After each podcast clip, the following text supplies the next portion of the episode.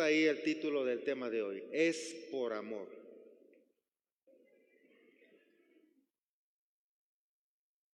Así que cuando nosotros buscamos de papá Dios es por amor. Si nos mantenemos es por amor.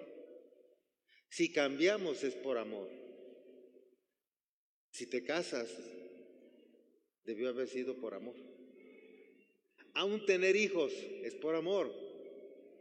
¿No es cierto? A veces ya a la mera hora como que ya no saben si, si se quieren o no casar, pero en realidad le tienen miedo al compromiso porque siguen amando al prójimo o a la prójima. Solo el compromiso es lo que ya te hace temblar. Bueno, es por amor. Jesús murió en la cruz por amor. Él dio su vida por amor a nosotros. Así es que es por amor. Di conmigo bien fuerte, es por amor. ¿Por qué estás acá? ¿Por qué ofrendas? ¿Por qué cambias? Date un aplauso. Dios es bueno.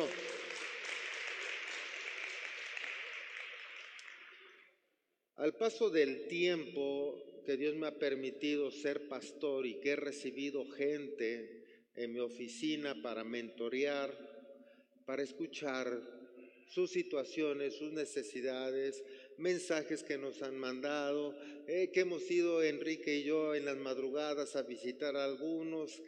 Todo esto que hemos ido recopilando a través de este tiempo, ya 12 años como pastores, aunque también trabajamos auxiliando a alguno o a otro pastor antes, nosotros nos fuimos dando cuenta tristemente de algunas situaciones que que no pertenecen a la cultura del reino y sí pertenecen a la del mundo, a la cultura del mundo, pero que lamentablemente nos traemos al reino. Y se hace tan común que pensamos que es del reino, pero no es del reino, es del mundo. Y como la mayoría lo llega a hacer de esa manera, estamos más convencidos que es del reino. Pero no, es del mundo. Y entonces hay situaciones que, que los cristianos solo imitan por cuanto no hay enseñanza en las iglesias y escuchan que éste hace algo, ah, pues lo voy a hacer, porque como él llegó antes que yo, ha de estar bien. Pero aquí a mi izquierda se pone otro que me está viendo a mí. Y luego ahí se pone otro que está viendo a este incluso se va deteriorando la información. ¿Sí me explico? Va siendo peor el asunto. Y cada vez parece que lo del mundo se mueve más en la iglesia que lo del reino.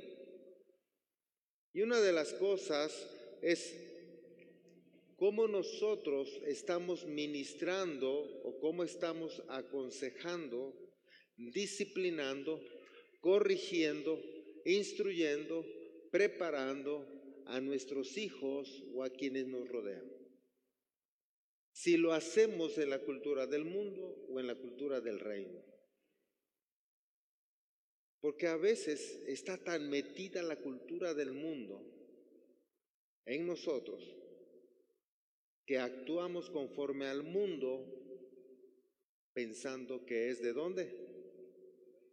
Del reino y buscamos algún pasaje bíblico para ampararnos y poder hacer lo que queremos hacer, otra vez, bajo la cultura del mundo, no la del reino. Y es entonces que yo me doy cuenta que aún papás de mi generación, no se diga más arriba, no supimos educar a nuestros hijos y que lamentablemente muchos, para no decir que todos los papás de generaciones abajo, o sea, más jóvenes, tampoco saben educar a sus hijos. Porque se basan en cultura del mundo, en un razonamiento de humana naturaleza y no en una cultura del, del reino, perdón. De tal forma que si mi papá me pegó mucho, yo a mi hijo no le voy a pegar nada. Y no estoy hablando de pegar, se van a dar cuenta más al rato. Pero este que dice es que mi papá me regañaba mucho y me prohibió todo, mi hijo que haga lo que quiera. Y por eso son drogadictos, alcohólicos, rezongones, groseros, buenos para nada. Y luego se, llega a casar y dice, wow, yo tuve este y este y este problema de que mi papá ni, me, ni estuvo ni me corrigió y vuelve a meterle presión al otro. Y están haciendo justamente lo que sus emociones y su entendimiento bajo la cultura del mundo les dice que deben hacer, pero no se arriesgan a preguntarle a papá Dios o a estudiar la Biblia para saber qué tiene que hacer. Incluso cuando se llega a meter esa idea al pensamiento de la iglesia, ese pensamiento a la iglesia, perdón, la iglesia llega a entender y a buscar pasajes como al que Dios toma por hijo, ¿qué le hace? ¿Qué hace? Lo azota. Me gusta más lo azota, dice, porque me da chance de pegarle. Porque si fuera la expresión lo corrige o lo disciplina o lo instruye, pues ya no tendrías que pegarle. Pero lo que yo quiero hacer es, hasta se venden las varitas cristianas y hasta le pegan al chamaco y luego le dicen, te amo. ¿No es cierto? Es por amor, dicen. ¿Y me están siguiendo? Y se va instruyendo de esa manera y las generaciones van de esa manera. Sí es cierto que hay momentos en que hay que darle un zape, pero también hay de zapes a zapes, ¿verdad? También bajo qué estado de ánimo. Tú no le vas a corregir de esa manera a tu hijo, válgase con una varita, tú no le vas a corregir estando bien enojado. Ese día te fue pésimo, te fue horrible, te hizo enojar el niño. No, ni ni tú te acerques ni dejes que se acerque, porque seguramente vas a desquitar tu furia con él. ¿Sí me estás siguiendo? Ese día mándalo a jugar en lo que tú te metes a orar. No, no embriagarte, a orar. ¿Estás siguiendo? Y después de que oraste una hora y así como papá te trate allá, vienes y tratas a tu hijo. ¿Y amén? Así es que tenemos que ir aprendiendo a corregir a nuestros hijos. Y veo tristemente que a nosotros, aún los pastores, los mentores, los líderes, se nos fue enseñando bajo una cultura del mundo. No fue mucho nuestro caso, aunque hemos cometido errores también, lo reconozco, pero hay cosas que es como ya la traíamos ahí ya Dios nos había hablado y los que han estado con nosotros desde un principio saben que nosotros no disciplinamos a la gente como en la mayoría de iglesias disciplina a la gente. En la mayoría de iglesias, si un mentor, si un líder, si alguien del equipo de alabanza comete una falta, el disciplinarlo es bajarlo y sentarlo. Pero ahora por vergüenza no se sienta acá al frente, se va hasta el fondo. Y como se fue hasta atrás, se olvidan de él, ni siquiera lo ministran, no lo llaman a mentorías, no lo meten a talleres, no hay enseñanzas. Entonces imagínate, si ese joven o esa señorita, estando expuesto en la presencia de Dios, cometió un error, ¿qué va a hacer de él si ahora lo mandamos lejos de la presencia de Dios? ¿Se va a corregir o será peor? Entonces démonos cuenta, si lo meditamos y esto sucede, o sea, sería algo peor porque la mayoría de iglesias lo que hacen es disciplinarlo y olvidarse de él.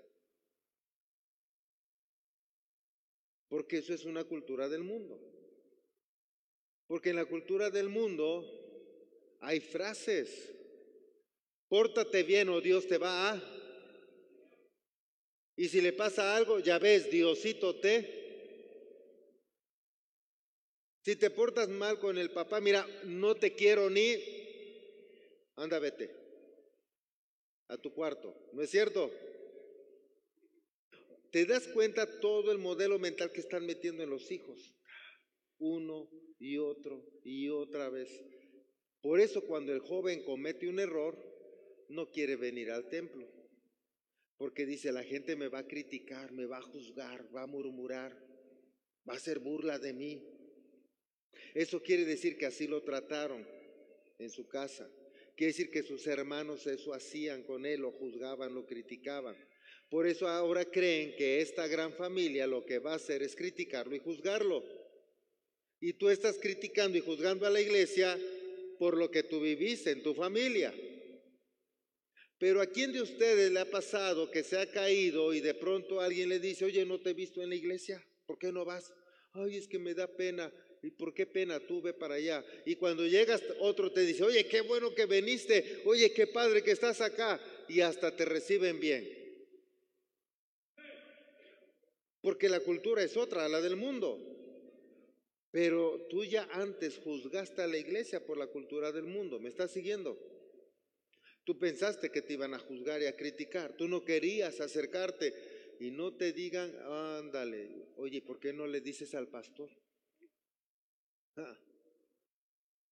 Tragan saliva dos veces y dicen, no, me va a regañar si así predica. No, allá en la oficina va a ser peor.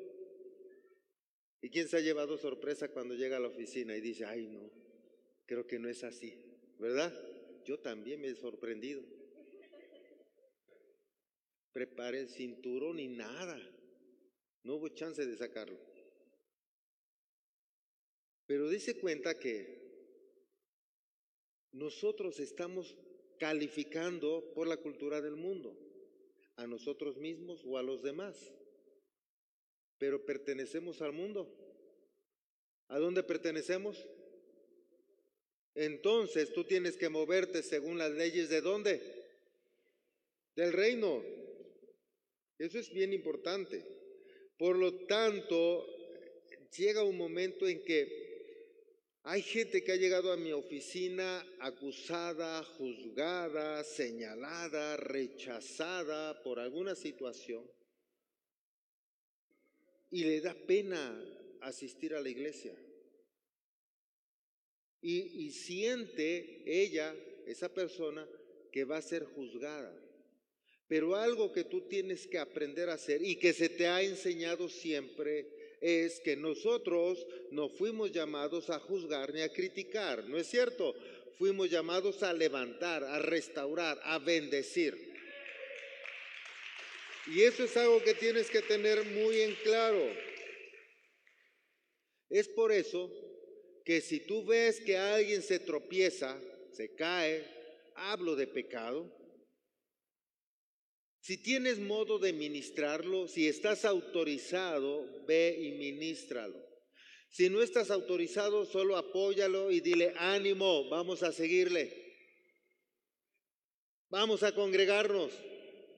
Si crees que aún eso te lo podrían tomar mal, entonces dobla tu rodillita en casa y ponte a orar por él o por ella.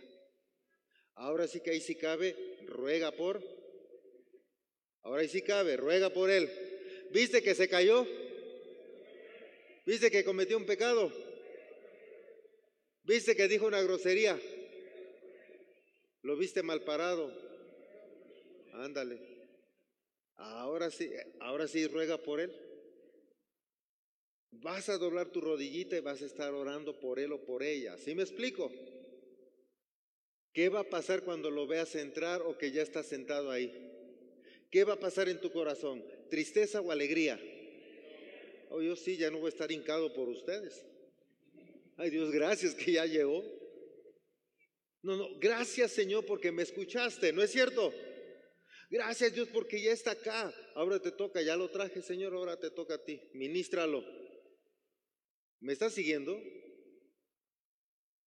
Son de las cosas que hacemos, ¿por qué? Es por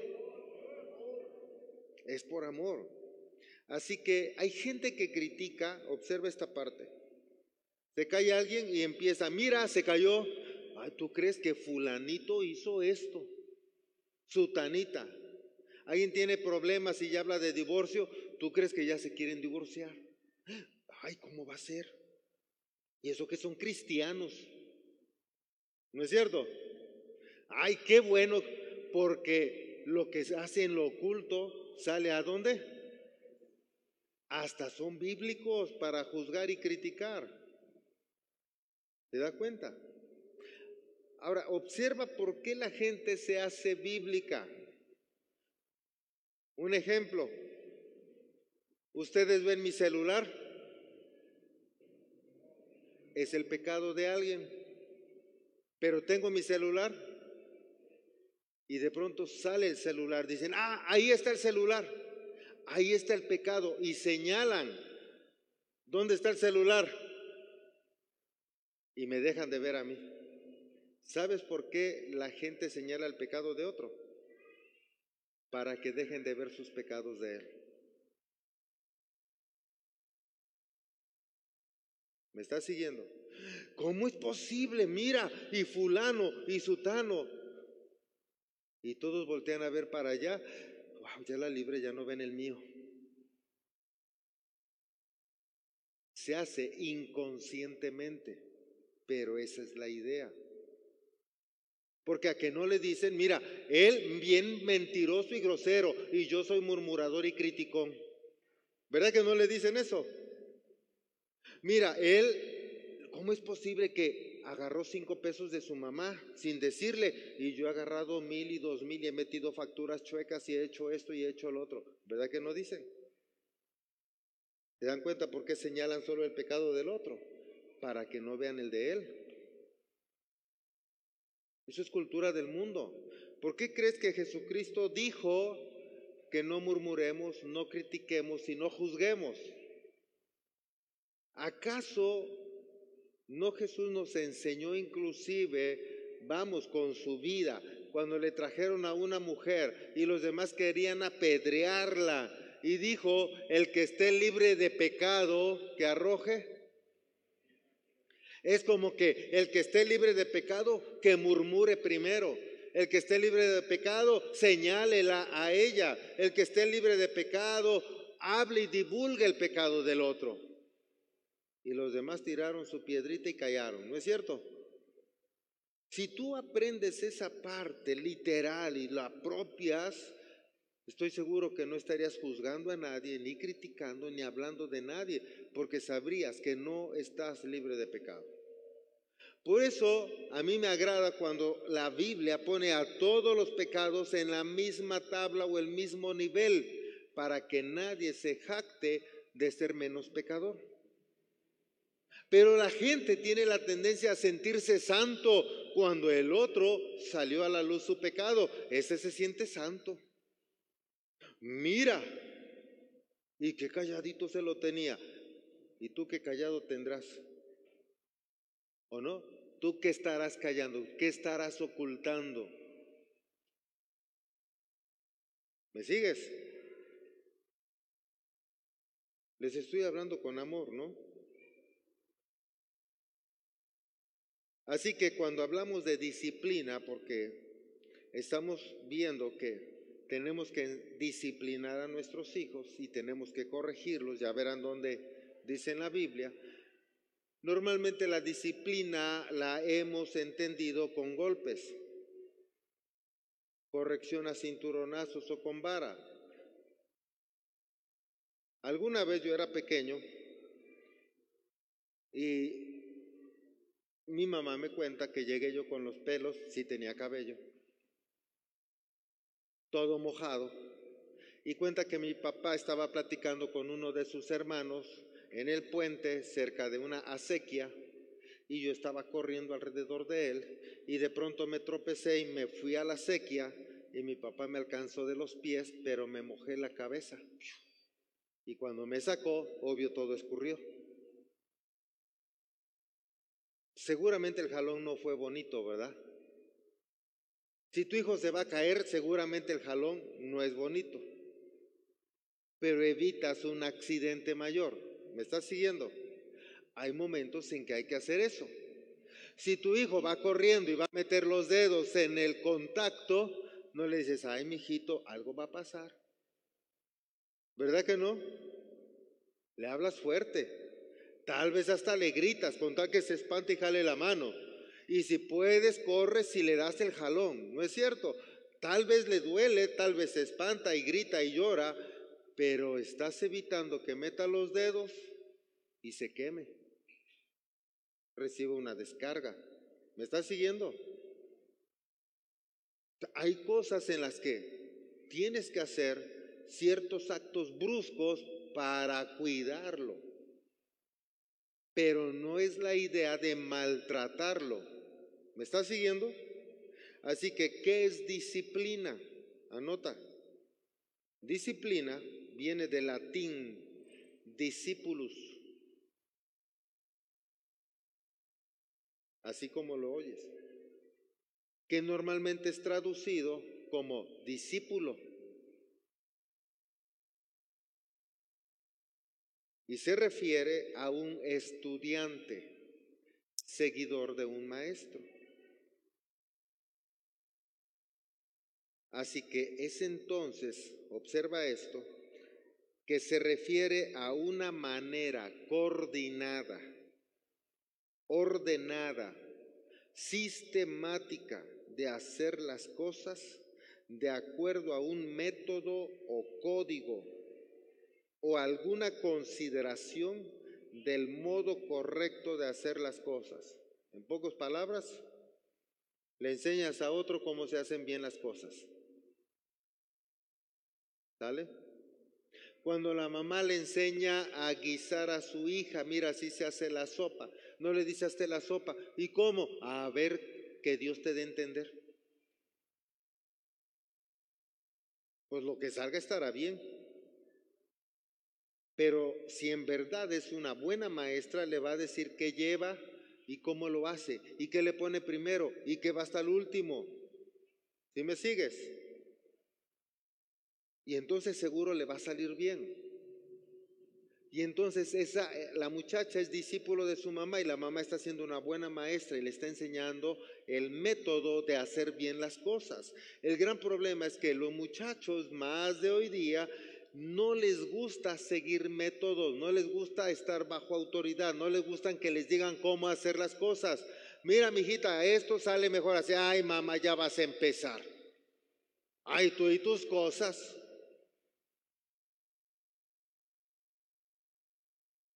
El gran problema es que si el hijo está haciendo lo que quiere hacer, también tiene la libertad porque Dios nos ha dado libertad y nos da la libertad de hacer lo que querramos. Y en esa libertad podemos cometer errores. Pero ¿qué crees? Dios no va a evitar que cometas errores. Tal vez a veces va a ser el jalón fuerte, pero te va a enderezar y te va a poner ahí de nuevo y ahí tú vas a decidir si vuelves a pegar el brinco a la sequía o no. ¿Sí me explico? Y si lo vuelves a pegar, es tu asunto, ya sabes que te vas a mojar. Y tal vez caes y vas a tener que cruzar el puente por abajo. Y allá tal vez te libra. Pero ¿quién pasó por el puente y mojándose? Y golpeándose en las piedras. ¿Y me estás siguiendo? El gran problema es que los papás quieren solucionarle toda la vida a los hijos. Oye, mija, acuérdate que hay que revisarle el aceite al carro. Ven, te enseño, hija, o te enseño, hijo. Ay, no tengo tiempo, tengo tarea. Ay, ¿para qué? Bueno, y no aprenden. Hijas, hijos, ¿quién quiere tener carro? Levante la mano. ¿Y le han lavado los carros a sus papás? Ay, papá, yo quiero tener carro y quiero aprender cómo se lava ese carro y lavarlo. Y quiero saber cómo se encera y encerarlo. Papá, enséñame cómo se le revisa el aceite líquido de frenos, anticongelante, dónde va. Ni siquiera saben de qué lado van a cargar gasolina. ¿Han visto aquel, hijo, ese sí me impactó, de una muchacha que va a cargar gasolina y tiene la entrada del lado derecho y del lado izquierdo se estaciona y se baja, ahí está del lado derecho. Y se mueve a la otra y se mete igual. Y se vuelve a bajar y se mete a la otra y se mete igual. Como tres, cuatro veces se metió igual. Digo, bueno está. No sé qué se metió antes. Aprende, pregúntale, papá, ¿cómo se hace esto? ¿Cómo se hace lo otro? Los chavos, 18, 20 años, no saben cambiar un tanque de gas.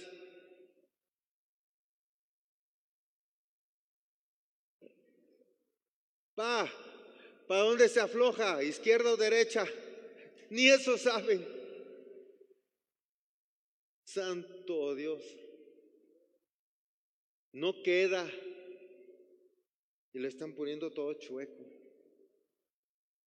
Te dice cuenta. Son detalles mínimos, pero que tienes que aprender. Eso te enseña una disciplina, un método de cómo hacer las cosas. Sí, tú no vas a dedicarte tal vez a vender tanques de gas e instalarlos, pero te enseña una disciplina. Y cuando te aprendes en lo poco, en lo mucho, porque aprendiste a ser disciplinado, a a seguir métodos a ser cuidadoso, a que no tenga fugas. ¿Me explico? Son detalles que te está enseñando alguien y tú tienes que aprender y eso es desde el amor. Si tú no aprendes, ¿cómo le vas a enseñar a tu hijo? ¿Cómo le vas a instruir en otros tipos de situaciones? Y les decía yo apenas a los hombres, a ver hombres, ¿a quién su papá le enseñó cómo se conquista a una muchacha? Levante la mano. Es solamente él. Bueno, denle un aplauso a su papá.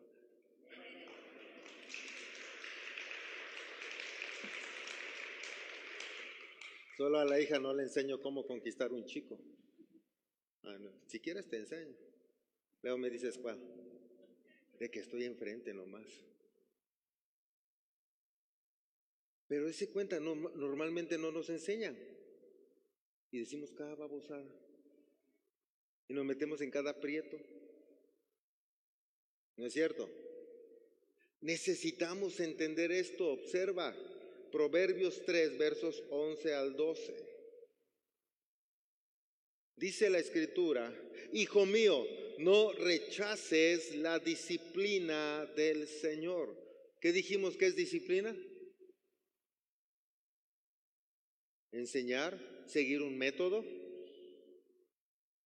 Entonces, no rechaces los métodos del Señor.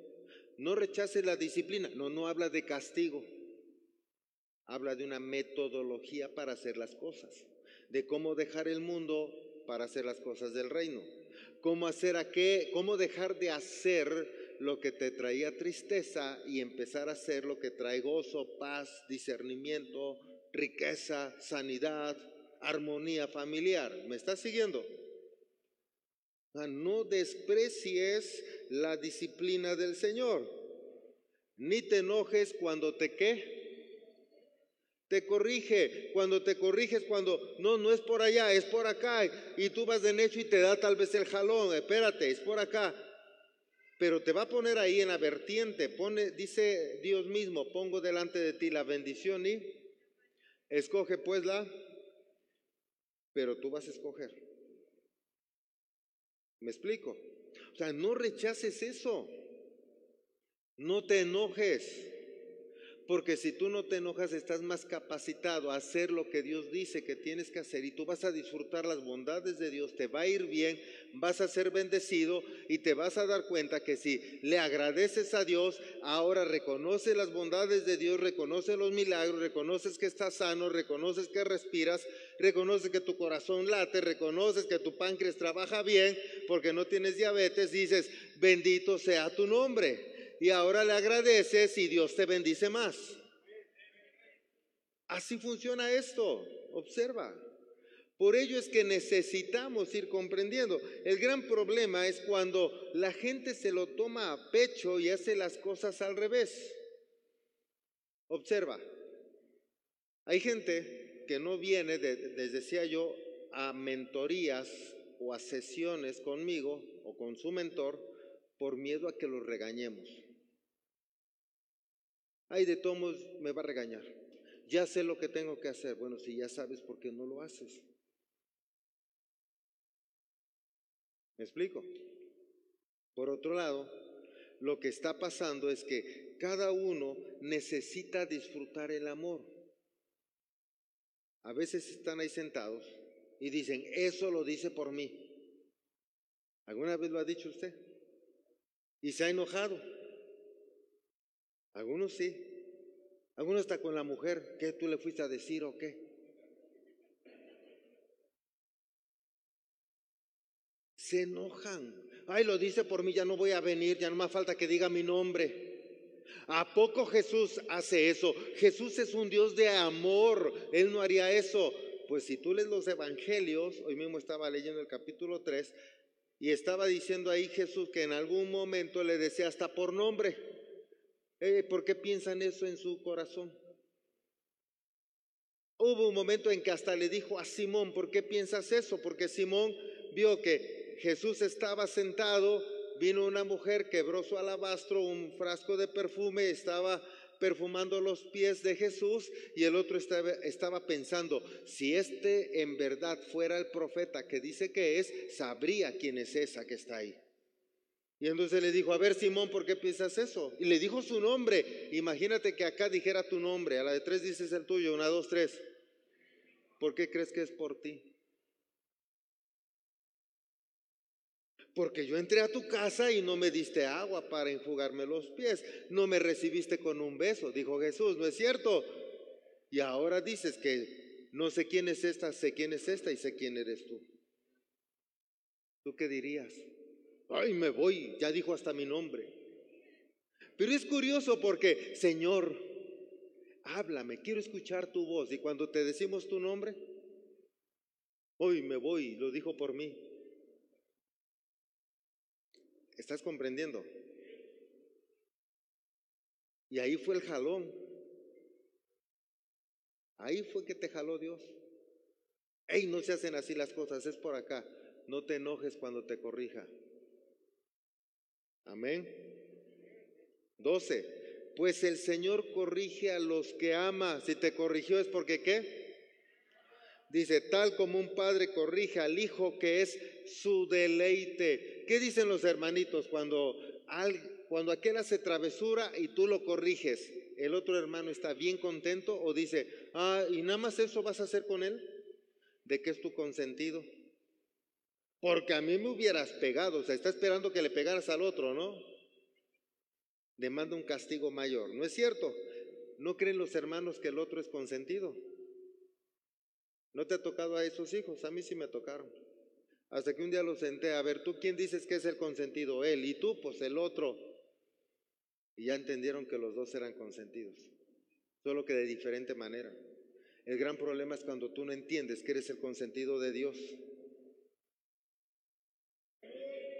Y cuando tú sabes que eres el consentido de Dios, entonces tu papá te va a corregir como a un consentido. ¿Al consentido te dan ganas de pegarle o no? ¿Sí o no? A mí no. Al consentido lo consientes. Hola. Al consentido lo consientes. A la consentida lo consientes. Y le hablas y le dices, mira esto no, mira esto por aquello, mira ahí te va a ir mal, no hagas eso, y le hablas y le hablas y le hablas, porque es tu consentido. Y Dios así te hace, te habla y te habla y te habla, no te juzga, no te critica, no expone tus faltas, solo te habla, te ministra, te ama, te consiente. Entonces, esto es bien importante que aprendamos que Dios nos trata de esa manera porque Él quiere bendecirnos, Él quiere que entendamos y que si cambiamos es por amor. Si yo cambio mis acciones negativas es porque ya no quiero lastimar su corazón, porque no quiero lastimar el corazón de los demás. ¿Sí me está siguiendo? ¿Vamos bien? Cuando valoras la gracia que se extiende hacia ti, tú buscas cambiar. Y eso es arrepentimiento. Tú no te vas a arrepentir de tus acciones si no valoras la gracia que se extendió hacia ti. Yo se los dije en la mañana y ya otras veces se los he dicho. Alguna vez por ahí en mi adolescencia, juventud, empecé a tomar algunas cosas extrañas como hábitos. Y entonces de mi papá tenía una casa de dos pisos, yo tenía mi propio cuarto, me salía al balcón, me brincaba por la reja de mi ventana, llegaba a la barda, avanzaba como 25 metros arriba a la barda caminando haciendo ahí equilibrio, salía hasta la calle, me iba yo al baile y regresaba igual por la barda, por la ventana, al balcón y me metí a mi camita a dormir. Aquí no pasó nada. Si yo no era como ustedes, que me levantaba yo a las 8 o 10 de la mañana, porque mi abuela les había enseñado a mis tíos, eres bueno para desvelarte, eres bueno para levantarte temprano. Y entonces me levantaba temprano, porque además para que no vieran que me había yo desvelado. Pero un día que yo regresé, me siento en mi cama y sentí unas piernas y luego unos brazos. Y me dijo, mijito chulo, ¿de dónde vienes? Me tenías preocupada desde que te fuiste. Era mi mamá y estaba llorando. Jamás lo volví a hacer. No me dijo más, no me pegó, no me castigó, no nada. Pero yo ya no quise que volviera ella a sufrir eso y ya no lo volví a hacer. ¿Sí me estás siguiendo? Si fue, somos capaces de hacer eso por una mamá o por un papá, ¿por qué no por el papá todopoderoso? Porque lastimamos su corazón también. Pero entonces viene esta parte que a veces abusamos nosotros, porque sabemos ahora que Dios no castiga. Y como no castiga, oh, pues hay que vivir la vida, porque solo se vive una sola vez, dicen por ahí, hay que disfrutarla. Además ya supe que no castiga. ¿Me estás siguiendo? Date cuenta cómo la gente cae en ese abuso porque sabe que Dios no te va a mandar al infierno. Jesús murió en la cruz para perdón de tus pecados. Tú le pediste perdón, Él te perdonó. Te hiciste cristiano, eres salvo. Él no te va a mandar al infierno si tú haces cosas negativas. Pon atención a dónde voy. El irte al infierno va a ser la consecuencia de tus actos. Él no te va a mandar al infierno. Tú solito estás camino al infierno. Si tú haces lo malo, vas a acarrear cosas malas, cosas negativas a tu vida. No es que Dios te castigue, tú las estás acarreando, porque tú vas a cosechar lo que tú estás sembrando, cosechas lo que siembras. ¿Sí me estás siguiendo? Pero algo peor, ni siquiera solamente tú, sino que ahora se lo vas a heredar a tus generaciones, cuatro generaciones. Wow. Y si tú haces conciencia de esto y tú dices, espérame, ya entendí. Primero, no quiero lastimar el corazón de Dios. Segundo, no quiero lastimar a los que me rodean. Tercero, mucho menos quiero lastimar a mi descendencia. Yo cambio. ¿No es cierto? A ver ustedes, señores, no, nada más no respondan, aguanten vara. Los que les gustaba irse de parranda y alcoholizarse y quedarse tirados, ya no se diga drogarse, ¿le gustaría que su hija hiciera eso? ¿O la nieta? Entonces no lo haga. Porque ¿cómo sabes que no va a heredarse? Hoy la neurociencia dice que va en el ADN, modelos mentales, y se hereda. Y puede ser tu hijo inmediato, tu nieto, bisnieto, tataranieto. Y hasta que no se renueve el pensamiento, se, aún se cambia el ADN y puede generarse una nueva vida en la persona, un nuevo estilo de vida. Pero mientras tú ya lo heredaste, por eso es importante que ustedes se acerquen, porque hay gente que dice, pastor, yo quiero hacer lo bueno, pero no me sale. Quiero y de pronto ya me encontré haciendo lo malo. Quiero hacer lo bueno y ya estoy pensando hacer lo malo. Quiero hacer este comportamiento y ya me encontré haciendo lo otro. Se me antoja. Ah, el cuerpo me jala para allá. Bueno, eso quiere decir que hay tendencia en ti hacia lo malo, hay una herencia generacional y tenemos que ver cómo cancelar eso, cómo romper toda esa maldición generacional, modelos mentales para que tú puedas ser libre totalmente de eso. ¿Sí me explico? Porque si no, solo vas a observar que tus hijos, tus hijas van a hacer lo mismo. La abuela, tres, cuatro mariditos, y tú ya llevas cuatro o cinco novios. O sea que tienes la tendencia. O ya llevas dos maridos, tienes la tendencia. Ahora deberías de preocuparte porque tu hijo, tu hija, lo va a tener. Wow. Qué tremendo. Oye, si nosotros no eso no nos preocupa, no le ponemos atención a papá Dios. ¿Sí me está siguiendo? Muchas veces la vergüenza y el dolor no nos ayudan en nada a buscar ayuda. Pero tú tienes que sobreponerte a esa vergüenza, a ese dolor, acercarte y pedir la ayuda para que tú puedas ser transformado. Se te da un acompañamiento para tu transformación. Es como cuando les digo que en muchos lugares los disciplinan. Bájate de ahí, pum, lo sientan. No puedes ministrar una semana, dos semanas, un mes, pero no les piden el devocional, no los ponen a orar, no les dicen tienes que entrar a tal estudio bíblico o a tal taller, no los obligan, válgase a estar en la presencia de Dios. ¿Cómo va a cambiar ese muchacho o ese señor? ¿Me explico? No va a cambiar. Lo tenemos que exponer para que sea transformado. ¿Me estás siguiendo? Necesitamos ser expuestos. Tú voluntariamente tienes que exponerte a la presencia de Dios para ser transformado a imagen y semejanza de Él. ¿Sí, amén? Santiago 4, versos del 8 al 11.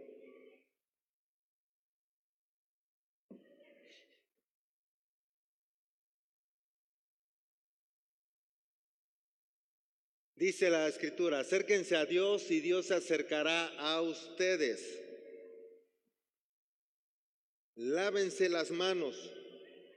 Luego, ¿qué se dice? Pecadores. Purifiquen su corazón porque su lealtad está dividida entre Dios y el mundo. Parece que me está juzgando y me está criticando Dios y me está dando durísimo porque sí me está señalando como pecador, pero observa, dice, purifiquen su corazón, o sea, sé humilde, reconoce tus faltas, porque dice, si no tu lealtad está dividida entre Dios y el mundo, ¿a quién obedeces? ¿A quién estás siguiendo? ¿Qué amo tienes tú? Nueve, derramen lágrimas por lo que han hecho, que haya lamento y profundo dolor que haya llanto en lugar de risa y tristeza en lugar de alegría. Humíllense delante del Señor y Él los levantará con honor. Amados hermanos, no hablen mal los unos de los otros. Si se critican y se juzgan entre ustedes, entonces critican y juzgan la ley de Dios. Les corresponde en cambio obedecer la ley, no hacer la función de jueces. El 10, quédate con el 10 si quieres. Humíllense delante del Señor y Él los levantará con honor. Ven delante de Dios y reconoce tu falta. Ven delante de Dios y acúsate tú. Ven delante de Dios y di, Señor, si he cometido este error, ya no quiero volverlo a cometer.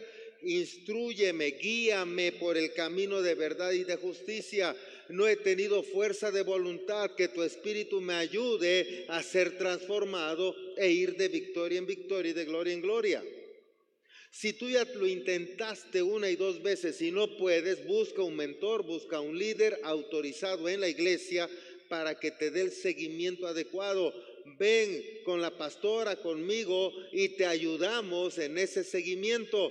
No creas que puedes tú solo. Dios no estableció eso. No dijo allá tú a ver si puedes.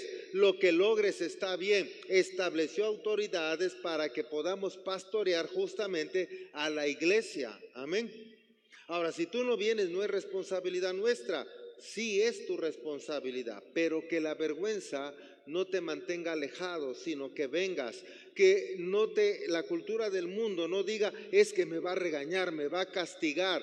Quítate esa cultura del mundo y di es que el Señor es amor y lo que me digan, lo que me enseñen a corregir será por mi bien porque quiero ser una mejor persona y quiero dejar una mejor herencia espiritual a mi descendencia. Y entonces tú te acercas y eres bendecido. ¿Me estás siguiendo? Y dice Dios en el verso 10, acuérdate, que entonces te levantará con honor. El Espíritu Santo quiere amarte, quiere bendecirte, pero depende de ti. El Espíritu Santo te quiere ayudar, pero depende de ti si te dejas ayudar.